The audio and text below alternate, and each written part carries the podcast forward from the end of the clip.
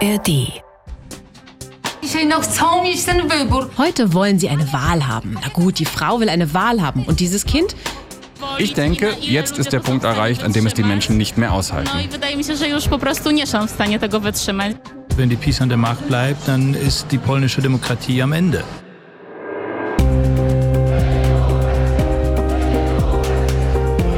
In Polen vor der Wahl. Hallo, wir sind Christine Joachim und Martin Adam. Wir berichten als Korrespondenten für die ARD, also für euch aus Polen.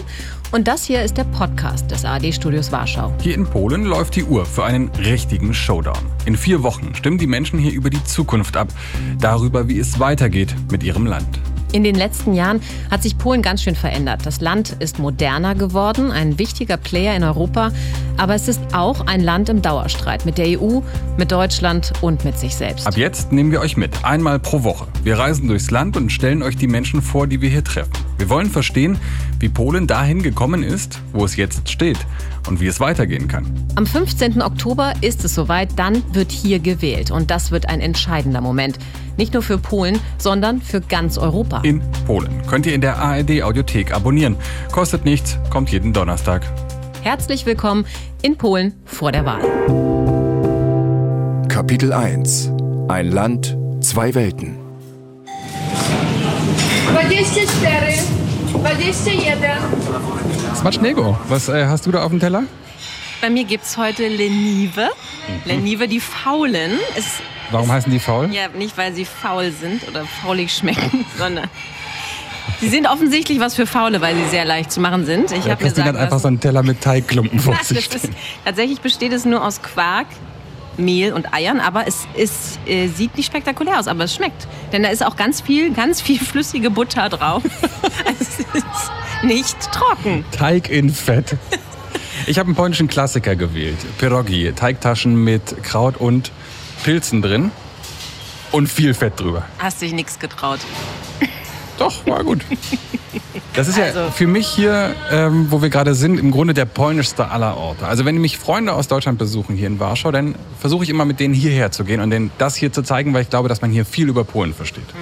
Eine Milchbar, eine Bar Mleczne. Das ist ja so irgendwas zwischen kleinem Restaurant und Betriebskantine, würde ich mal sagen. Diese Milchbars, die gibt es in Polen schon seit über 100 Jahren. Ursprünglich gab es hier, wie der Name vermuten lässt, vor allem Milchgerichte.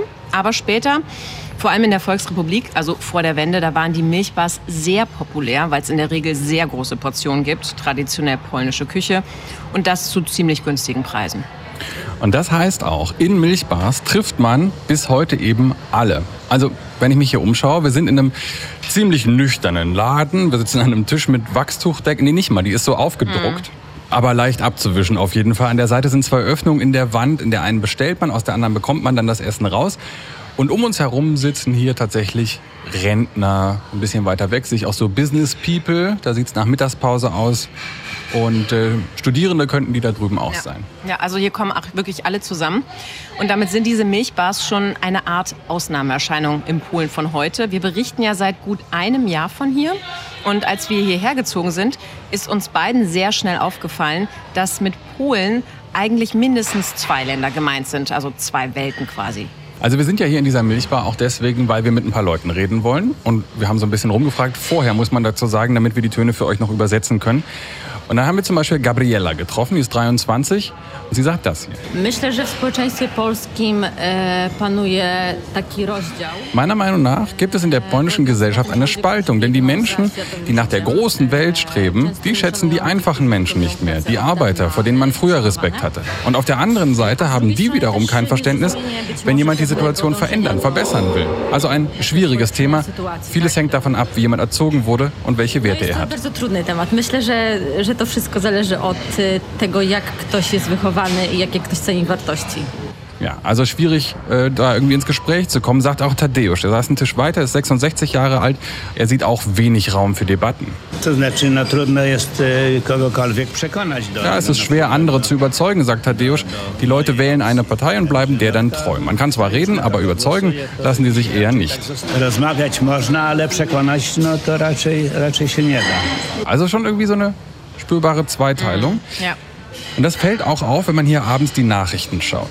Nur mal als Beispiel, wir haben die Ausgaben vom 7. September genommen, ist aber egal, man könnte auch jeden anderen Tag nehmen. Es gibt auf der einen Seite TVN24, einen privaten Sender mit US-Eigentümer. Da war die wichtigste Nachricht an diesem Tag, dass der Zentralbankchef den Leitzins absenkt. Und bei TVN war man der Meinung, dass das völliger Quatsch ist. Die Inflation ist immer noch zu hoch, völlig unverantwortlich. Ganz klar das Ganze ein Geschenk im Wahlkampf an die Peace. Und das wird schlimme Folgen haben. Und das sind die Hauptnachrichten bei TVP 1, dem staatlichen Sender. Und die machen die Nachrichten so auf.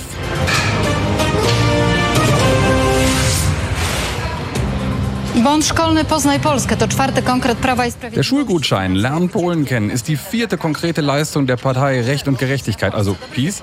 So werden Schulausflüge für jede Klasse und jeden Schüler in Polen finanziert. Guten Abend, meine Damen und Herren, bei den Hauptnachrichten im polnischen Fernsehen. Das sind andere Prioritäten. Ja, im polnischen Fernsehen wird auch betont. Ne? Also die Inflation kam natürlich auch noch zur Sprache, aber als positive Meldung und eben deutlich später. Also man kann schon sagen, je nachdem, wer was schaut, landet dann eben auch in ganz unterschiedlichen Realitäten.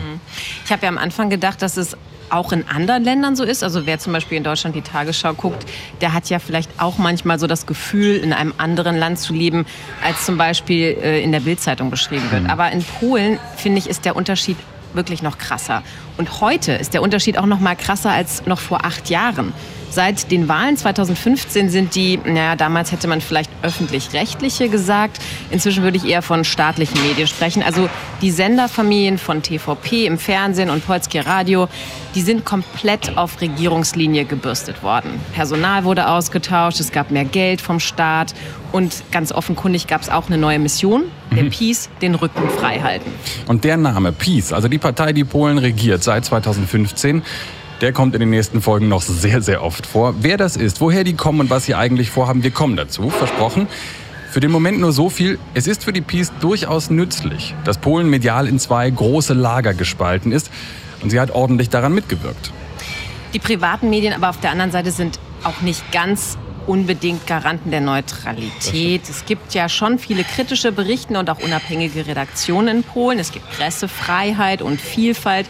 Aber man kann schon sehen, je einseitiger die Staatsmedien berichten, desto größer ist auch die Versuchung für andere, dezidiert die Oppositionsseite einzunehmen. Also wenn man das gesamte Bild haben will, dann muss man auf jeden Fall immer beide Medien beider Seiten anschauen oder lesen, wie auch immer, und sich dann daraus irgendwie das Bild der Lage selbst verschaffen.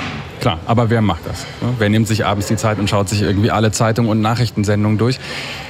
Dass auch die Privaten nicht unbedingt immer ausgewogen und neutral berichten, das ist mir bei einem Thema ganz besonders aufgefallen, nämlich als die in Anführungsstrichen andere Seite äh, auf einmal zu Zehntausenden hier durch die Hauptstadt, durch Warschau marschiert ist. Und beim privaten und eben sehr peace-kritischen Sender TVN24, gerade schon angesprochen, war davon, abgesehen von einer kleinen Meldung, gar nichts zu sehen. Ja, du meinst den Papstmarsch. Der Papstmarsch, genau.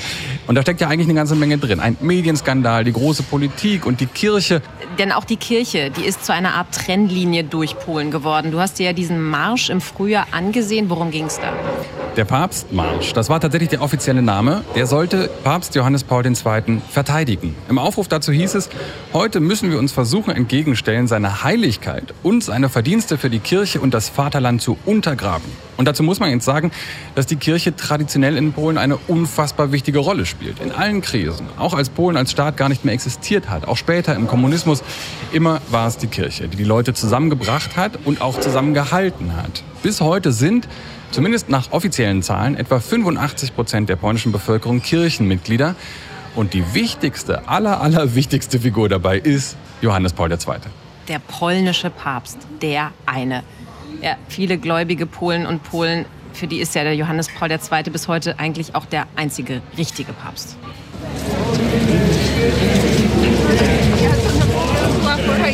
Und an seinem 18. Todestag, dem 2. April, fand dann dieser Marsch hier durch Warschau statt. Hören wir im Hintergrund. Viele tausend Menschen, alle rufen Dziękujemy, also wir danken. Und das war schon für so einen, ich sag mal, ostdeutschen Heiden wie mich ein interessanter Anblick. Da liefen ältere Männer in schwarzen Roben mit goldenem Kreuz drauf mit. Die nennen sich Ritter von Johannes Paul II. Überall Vatikanflaggen, Marienbilder, polnische Fahnen natürlich.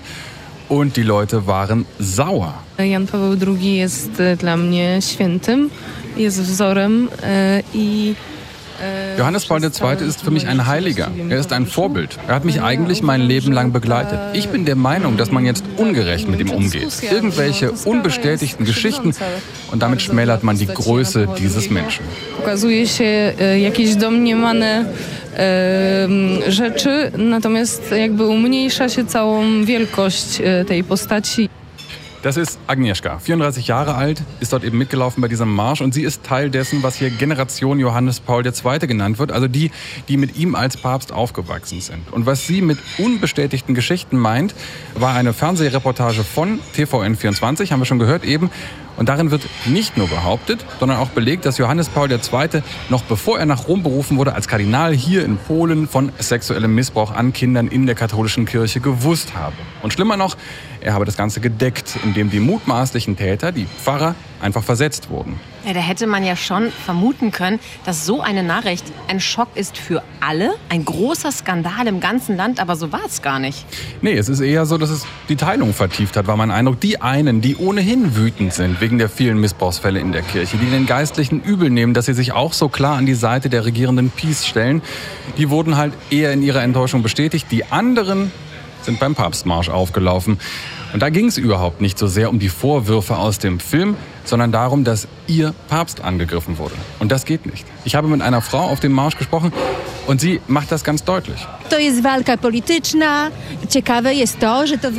Das ist doch ein politischer Kampf, sagt sie. Es ist doch interessant, dass das ausgerechnet jetzt im Wahljahr ans Licht kommt. Selbstverständlich sind wir nicht mit Pädophilie einverstanden. Auch nicht damit, dass man Pädophile schützt, Sünden und Verbrechen verheimlicht. Uns geht es darum, dass das doch in Wirklichkeit ein linksliberaler Angriff auf die katholische Kirche ist. E, Na Kościół katolicki w Polsce. Also klarer geht's kaum. Johannes Paul II. wird ja eigentlich gleichgesetzt mit der katholischen Kirche in Polen. Und entweder also du bist dafür oder dagegen. Und wenn du dagegen bist, dann natürlich aus politischen Motiven. Und die Geschichte, die ist ja auch sofort politisch geworden. Nachdem TVN24 diesen papstkritischen Film gebracht hat, hat das polnische Parlament sehr schnell einen Entschluss durchgebracht zum Schutz des guten Namens von Johannes Paul II. Das Parlament, ne? Das Parlament. Also ich fand auch schon krass, äh, wenn man hört, wie der äh, Kulturminister Piotr Glinski das dann begründet hat. Wenn wir diesen Angriff nicht stoppen, wird er weitergehen. Und wir werden die Grundlagen unseres gemeinsamen Funktionierens zerstören. Solche Aktionen schwächen Polen. Derartige Angriffe übertragen sich auf die Entwicklungschancen unserer Gesellschaft, unserer Nation, auf die Chancen auch der künftigen Generationen. Ja, und die Tygodnik Powszechne, das ist ein politisches Wochenmagazin, hatte zu diesem Thema übrigens diese Schlagzeile. Gewinnt Johannes Paul II. die Wahlen für die Peace? 18 Jahre tot und ein Wahlkämpfer. Wider Willen vielleicht. Zumindest hat die eine Seite eben die Kirche doch ganz gut für sich vereinnahmt. Werden wir in der nächsten Folge alles noch sehen. Und eigentlich, wenn ich so darüber nachdenke, kann man die Teilung des Landes ganz gut sehen, wenn man einfach hier in Warschau an der Straße stehen bleibt und auf die nächste Demo wartet. Anfang Juni ist nämlich dann die andere Seite in Anführungsstrichen aufmarschiert. Genau, bei der größten Demo seit der Wende 89. Das waren eine halbe Million Menschen, die die Opposition Anfang Juni mobilisiert hat. Auch zu denen später noch mehr. Aber das war nicht weniger beeindruckend als der Papstmarsch. Denn auch bei dieser Riesendemo waren die Menschen nicht einfach so da, sondern das klang alles nach großem Finale, nach alles oder nichts. Hier Maximilian zum Beispiel. Przyszedłem tutaj dzisiaj, ponieważ... E, Ich bin hierher gekommen, weil es wichtig ist, um unser alltägliches Leben zu kämpfen, um Polen, um unser Zuhause. Jeden Tag kommen mehr Beweise ans Tageslicht, was für Betrüger an der Macht sind, wie sehr sie versuchen, unsere Freiheit zu beschränken. Jacy oszuści siedzą przy tronach, jak bardzo próbują wdrążyć się jeszcze bardziej w, w naszą wolność. Der Maximilian sagt noch, er sei ja eigentlich gar nicht so interessiert an Politik, aber inzwischen könne er einfach nicht mehr gleichgültig sein. Oder hier anderes Beispiel. Magda, 33, haben wir da getroffen, ist mit der ganzen Familie dahin gekommen. Sogar ihre Eltern waren dabei. W ostatnim czasie nie chodziłam, e, trochę ze strachu. No a teraz już An den letzten Demos habe ich nicht teilgenommen, sagt Magda, auch ein bisschen aus Angst. Aber jetzt ist verdammt nochmal der letzte Moment. Man muss einfach hier sein. Von Anfang an haben sie das Recht gebrochen, immer neue Grenzen übertreten und ausgetestet, wie weit sie gehen können. Ich denke, jetzt ist der Punkt erreicht, an dem es die Menschen nicht mehr aushalten. Und dann kommt Donald Tusk auf die Bühne. Auch dieser Name wird in den nächsten Folgen öfter vorkommen. Das ist die zentrale Figur der polnischen Opposition. Und Tusk verspricht im Grunde wirklich eine Art anderes Land. Przecież wszyscy, tak jak tu jesteśmy, chcemy Polski wolnej. Wir alle wollen doch einen Polen, das frei ist, rechtsstaatlich, sicher, ehrlich, sauber und grün. Mit regionaler Selbstverwaltung und das europäisch ist. Chcemy Polski czystej i zielonej.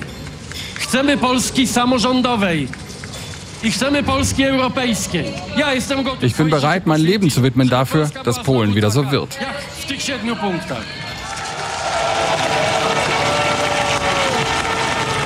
Wow, sein Leben will er widmen. Das ist mal ein Wahlversprechen.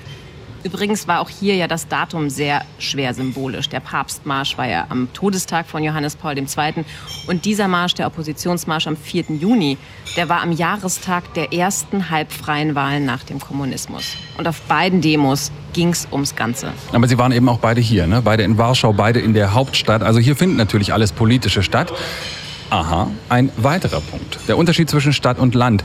Auch der spielt politisch eine erstaunlich große Rolle. Das konnte man auch ganz gut sehen bei den letzten Wahlen in den Wahlergebnissen. Ganz grob gesprochen, das trifft jetzt natürlich nicht wie ein Gesetz zu auf jeden Wahlkreis, aber ganz grob lässt sich sagen, die Städte wählen eher liberal, pro-europäisch, die Landgemeinden und Dörfer eher konservativ. Vor allem, wenn es um Themen geht wie Gleichberechtigung von LGBTQ-Personen oder eben um das Abtreibungsrecht. Genau, deswegen bin ich mal aufs Land gefahren. Ganz in den Osten, nach Podlasche. Und da bin ich wirklich in eine komplett andere Welt eingetaucht. Ich war nämlich in Timjanki eingeladen. Das ist ein kleines Dorf, ziemlich weit im Osten von Polen. Und da gibt's, wie in Polen ziemlich typisch, einen Landfrauenverein. Mein erster Eindruck war, das ist schön hier, hier ist die Welt noch in Ordnung.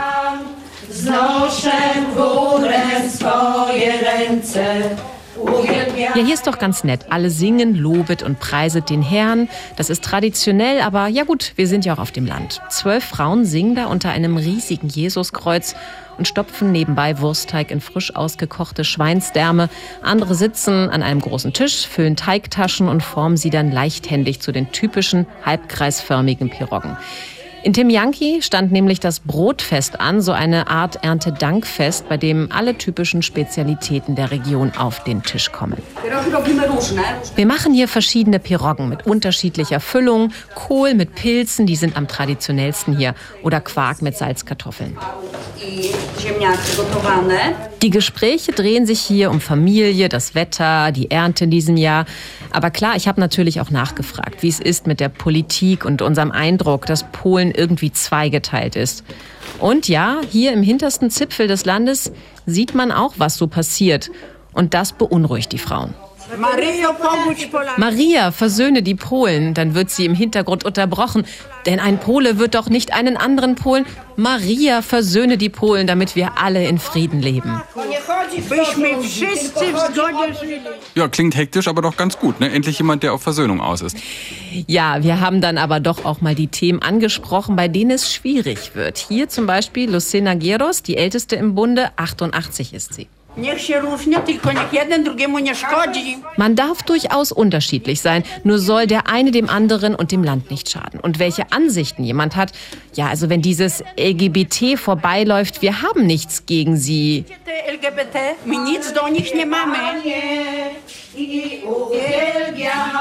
Ja, das äh, habt ihr richtig gehört. In dem Moment, als Panigieros sagt, dass doch alles nicht so schlimm ist, da fangen die anderen Frauen auf einmal sehr laut an zu singen.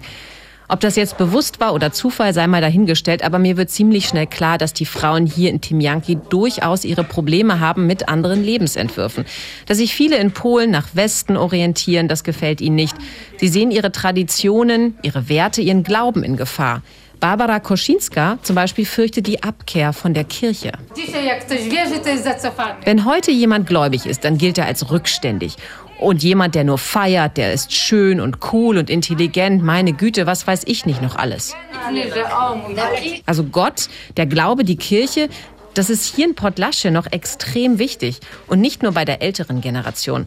Barbara Koschinska ist zum Beispiel Na, Mitte 40, Ende 40 würde ich mal tippen. Sie ist absolute Abtreibungsgegnerin. Selbst eines von zwölf Kindern. Und sie sagt, ihre Mutter habe es doch auch geschafft, all ihre Geschwister und sie aufzuziehen. Kondome hätte sie nie benutzt, das sei nicht katholisch. Viele Kinder zu haben, das war hier früher ganz normal. Heute wollen sie eine Wahl haben. Na gut, die Frau will eine Wahl haben. Und dieses Kind, sie nehmen ihrem Kind die Wahlmöglichkeit. Und warum?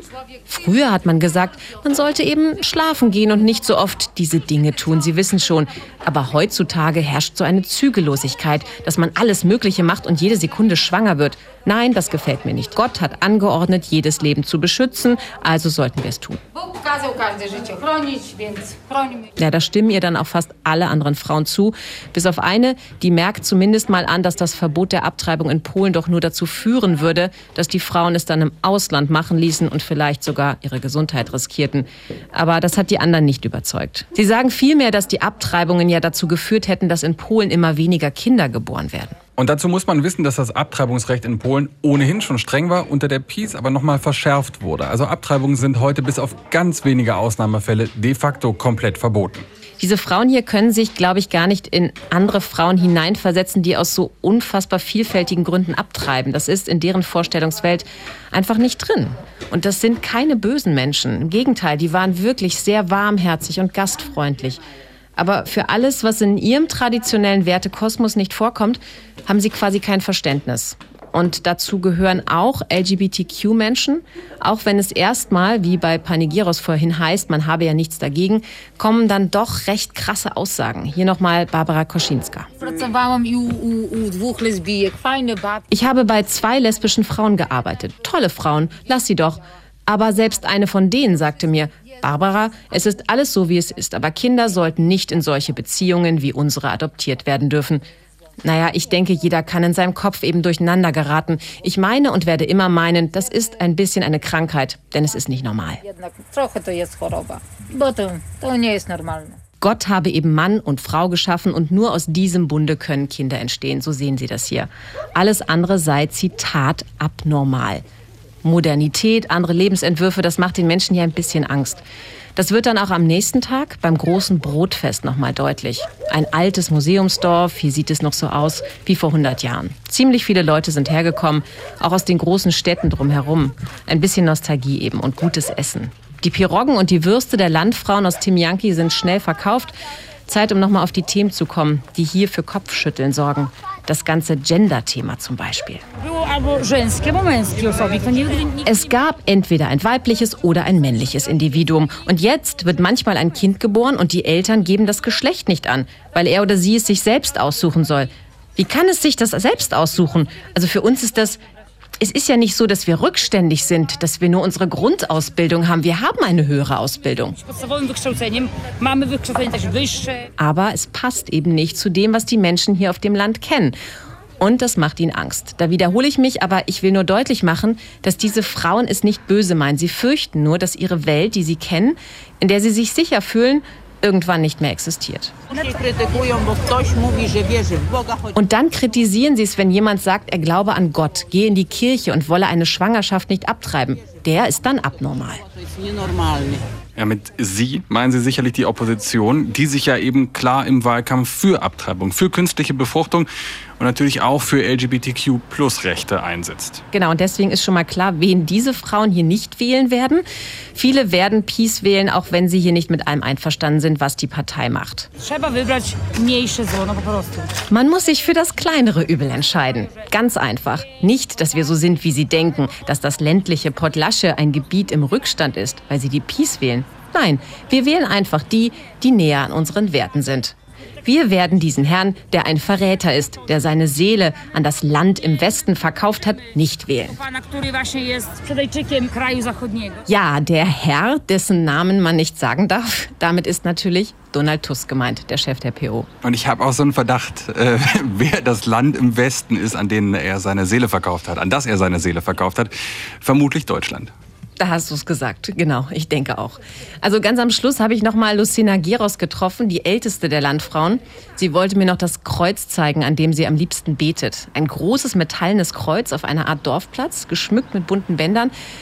Da steht sie also, betet ein Rosenkranz und spricht ein paar versöhnliche Worte über LGBT-Plus-Personen, so wie ganz am Anfang beim Piroggenkleben. I mogą nawet do kościoła przyjść. Sie können sogar an die Kirche kommen. Wir würden sie aufnehmen. Wir würden sie keinesfalls aus der Kirche verjagen. Wir würden uns freuen, mit ihnen zu beten. Nur sie sollen es uns nicht verbieten. Alle sollen sich in Ruhe lassen. Na, nam nie bronią, ale nic nie mamy do nich. Nic nie mamy do nich. Jetzt konnte sie es am Ende doch nochmal sagen, ohne dass ihr jemand ins Wort gesungen hätte. Aber also ich finde es schon beeindruckend, jetzt auch zu merken, es lässt sich ja so leicht sagen, die Leute müssen miteinander reden und das ist alles so gespalten. Auch wir sitzen jetzt hier bei unseren Pirogi und Lenive und sagen das so easy dahin. Aber im Grunde steht ja dahinter, dass Menschen miteinander reden müssen, die dann doch tatsächlich aus völlig unterschiedlichen Lebenswelten kommen und für die es dann offenbar auch sehr schwer ist, Verständnis füreinander aufzubringen. Wir haben uns jemanden jetzt zum Essen eingeladen hier in die Milchbar, Piotr Buras. Er lebt hier in Warschau und leitet das European Council on Foreign Relations. Herzlich willkommen, Herr Budas. Ja, hallo. Herzlich willkommen. Wir freuen uns. Wir haben jetzt viel gesprochen über dieses Lagerdenken in der polnischen Gesellschaft. Ist das im Grunde mit der Peace 2015 gekommen oder ist das ein Charakteristikum der polnischen Gesellschaft, was man auch vorher schon beobachten konnte? Die Art und Weise, wie die polnische Gesellschaft heute polarisiert ist, das ist ja schon ein, ein, ziemlich neues Phänomen. Also das, das, hat, das hat was äh, politikwissenschaftlich geredet mit diesem populistischen Zeitalter zu tun. Also das ist ja nicht nur eine polnische äh, Besonderheit, aber in Polen geht es schon zurück auf, äh, auf die letzten 20 Jahre und auf das äh, Entstehen von, von der Partei Rechten Gerechtigkeit in den frühen 2000er und ähm, und dann hat sich das sehr massiv mit, der, äh, mit dem Flugzeugabsturz in Smolensk 2010 äh, verschärft, äh, bei dem ähm, äh, über 90 Personen ums Leben gekommen sind. Und da hat die Peace-Partei daraus eine Verschwörungstheorie entwickelt. Donald Tusk und die Opposition hätte ähm, dafür Verantwortung getragen. Und, äh, und das, das war, glaube ich, so ein, ähm, eine Zäsur, die, die diese, diese Polarisierung enorm äh, befördert. Also der Absturz der polnischen Regierungsmaschine 2010 in Smolensk, bei dem unter anderem der damalige polnische Präsident Lech Kaczynski ums Leben gekommen ist. Sein Zwillingsbruder Jarosław Kaczynski führt heute die Regierungspartei PiS. Aber welchen Vorteil zieht denn die PiS daraus, diese zwei politischen Blöcke überhaupt zu bedienen oder überhaupt äh, dafür zu sorgen, dass es die gibt? Ich glaube, der Vorteil für die Regierungspartei ist der, dass ähm, sie über eine sehr treue, äh, fast fanatisch äh, ihr zugeneigte Wählerschaft verfügt. Ähm, das sind so circa ein Drittel der polnischen Gesellschaft oder der Wähler. Und diese Polarisierung über Jahre, über die letzten acht Jahre, aber auch früher, die hat eben diese Wählerschaft massiv gefestigt. Aber man muss auch fairerweise sagen, dass, das, dass die Polarisierung für die Opposition, für, für die, mh, äh, vor allem für die größte Oppositionspartei, die, die Bürgerplattform, auch bestimmte Vorteile mit sich bringt. Und so schaukelt sich das irgendwie wechselseitig hoch. Und, und deswegen sind wir momentan in einem, an einem Punkt gelangt, wo, wo die beiden Polen, die beiden Gesellschaften oder Gesellschaftsteile miteinander kaum kommunizieren. Und das ist ja natürlich ziemlich ja, furchterregend. Herr Buders, ich würde Ihnen gerne ein Zitat vorlesen. Das kennen Sie bestimmt auch. Das ist eins, was mir jetzt in letzter Zeit immer wieder irgendwie über den Weg läuft. Das stammt von dem Publizisten Stefan Kichelewski. Ist auch schon alt, eigentlich auf die Zeit vor der Wende bezogen. Aber wie gesagt, es kommt jetzt auch immer wieder auf. Und das geht übersetzt frei so, dass wir am Arsch sind, ist klar. Das Problem besteht darin, dass wir anfangen, es uns dort gemütlich zu machen. Und ich frage mich, ist das der Fall gerade? Diese Polarisierung ist Teil des politischen Lebens. Aber es gibt äh, noch ein anderes Leben, ein unpolitisches Leben, das sehr viele Polen leben. Und, äh, und die sind, und ob sie sich äh, in dieser Realität so gut äh, eingerichtet haben, ich glaube, sehr viele schon. Also sie, ich glaube, in Polen leben sich insgesamt sehr gut. Also Polen geht es nicht schlecht. Natürlich äh, äh, ist die Stimmung momentan im Lande nicht besonders gut. Äh, wenn man sich Meinungsumfragen anschaut, da sind die, ist die Mehrheit der Polen, eine große Mehrheit der Polen, dass es eigentlich bergab geht mit der Wirtschaft und, und dass, dass wir eigentlich auch eine schwierige Zeit zusteuern. gleichzeitig aber haben sie nicht das Gefühl, dass andere Parteien für etwas viel viel Besseres stehen. Sie sagen also, diese Polarisierung, äh, das führt eher dazu, dass das die Nichtwähler eben noch weniger motiviert. Also ich glaube, ich glaube schon, dass es bei dieser Wahl die Wahlbeteiligung höher liegen wird als äh, in den vergangenen Jahren, weil schon das Gefühl herrscht, dass äh, bei dieser Wahl tatsächlich sehr viel auf dem Spiel steht. Die PiS sagt, wenn die wenn die Opposition an die Macht kommt, dann, dann verliert äh, Polen äh, seine Souveränität, weil die Opposition so proeuropäisch und äh, EU äh, ja, begeistert ist. Aber die Opposition sagt auch, wenn die, wenn die PiS an der Macht bleibt, dann ist die polnische Demokratie am Ende. Und jetzt Ihr Tipp, Herr Buras? Wie geht sie aus, die Wahl? Ich glaube, die Wahl wird unentschieden ausgehen. Unentschieden, weil wir heute äh, immer davon reden, gewinnt äh, Kaczynski oder gewinnt Donald Tusk. Äh, ich glaube, am wahrscheinlichsten ist, dass äh, keins von den beiden äh, zutrifft und dass wir eine, eine, eine Pattsituation haben und die, die, die radikal rechte äh, Partei Konföderation, da sie zur, zur Königsmacherin wird. Vielen Dank, Piotr Buras, Leiter des European Council on Foreign Relations hier in Warschau. Polen wählt. Vier Wochen sind noch Zeit. Dann kommt hier eine Entscheidung, die eben nicht nur die Menschen in Polen, sondern auch uns Deutsche als Nachbarn und letztlich ganz Europa beschäftigen wird. Vier Wochen also, in denen der Wahlkampf läuft und im besten Falle die Menschen miteinander diskutieren, für und wieder besprechen und dann eine Entscheidung treffen. Aber das passiert eben kaum. Auf der einen Seite die, die es fast nicht mehr aushalten nach acht Jahren Peace, die sich endlich eine Veränderung wünschen, oft in Richtung Europa, oft mit mehr Freiheiten. Und auf der anderen Seite ein nicht unerheblicher Teil der Bevölkerung, der Angst hat, dass Traditionen und Werte verfallen, dass die Kirche an Einfluss verliert. Angst auch vor Deutschland, dazu später mehr, die jedenfalls davon überzeugt sind, dass die letzten Jahre mit der Peace an der Spitze für Polen gute Jahre waren. Aber wer ist das eigentlich? Die Peace, die ja schon in ihrem Namen Bravo i Sprawiedliwość, also Recht und Gerechtigkeit verspricht. Was ist das für eine Partei? Und wie ist es ihr gelungen, Polen so grundlegend umzubauen?